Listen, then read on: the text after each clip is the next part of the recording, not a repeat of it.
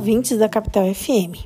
Dados extraídos do CAGED, que é o Cadastro Geral de Empregados e Desempregados do Ministério do Trabalho e Previdência, mostram que, passado o pior momento da pandemia da Covid-19, apesar de ainda termos um número elevado de desempregados e de trabalhadores na informalidade, está havendo um crescimento de empregos formais no país.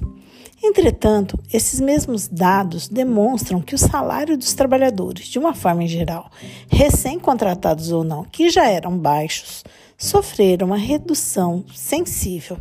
Para se terem uma ideia, os números demonstram que os salários entre 2018 e 2020 caíram cerca de 10%, pois tiveram reajustes abaixo da inflação.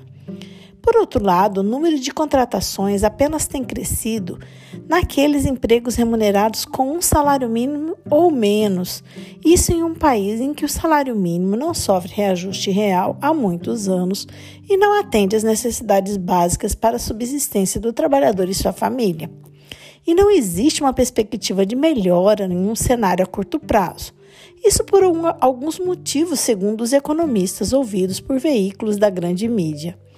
Um deles seria porque o número de desempregados e trabalhadores informais no país continua muito alto, o que faz com que os trabalhadores aceitem a trabalhar por salários muito baixos para terem alguma ou qualquer fonte de renda. Segundo, porque a reforma trabalhista de 2017 retirou vários direitos trabalhistas e flexibilizou outros tantos, o que fez com que houvesse uma sensível e real diminuição da remuneração desses empregados. Terceiro, porque o crescimento da massa salarial e dos empregos depende do crescimento econômico do país, o que não tem ocorrido de forma satisfatória, pelo menos desde 2015, sendo que no governo que hoje vivemos, do governo Bolsonaro, é, ou seja, nos últimos três anos e meio, o produto interno bruto do país cresceu apenas pouco mais de meio por cento. Esses números do cenário econômico brasileiro nos deixam claro que a estratégia neoliberal de desmonte do Estado Nacional não está funcionando, especialmente se considerarmos que nos últimos anos a gestão da economia se deu por medidas de arroxo fiscal e de retrocesso das leis protetivas dos trabalhadores, o que tem como consequência a precarização do trabalho, além da violação dos direitos sociais desses trabalhadores. Tais práticas inviabilizam o alcance de níveis de crescimento econômico que permitiriam reduzir o desemprego, a miséria e a exclusão.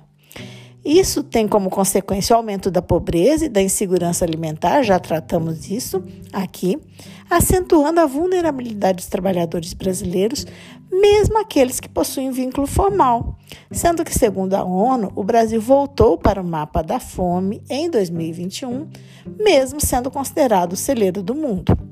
A superação da condição atual requer, em diversos aspectos, é, atuações, sobretudo no combate à desigualdade social, assim como na compreensão né, sistêmica e histórica de como se opera a exploração dos trabalhadores no Brasil.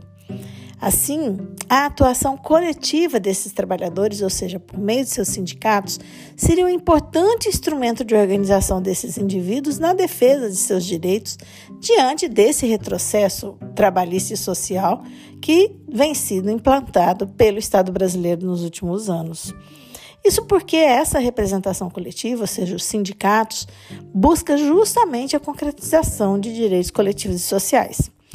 Todavia, entretanto, este é mais um óbice que os trabalhadores brasileiros encontram, pois dentre as alterações trazidas pela reforma trabalhista com a nítida intenção de enfraquecer a atividade sindical, há dispositivos para o seu desmonte, como o fim da contribuição sindical, e, em vários momentos, a priorização da negociação individual de direitos e a possibilidade de negociação coletiva sem a presença dos sindicatos, o que resulta no aumento da precarização das condições de trabalho e, consequentemente, agrava a pauperização, ou seja, a pobreza da classe trabalhadora.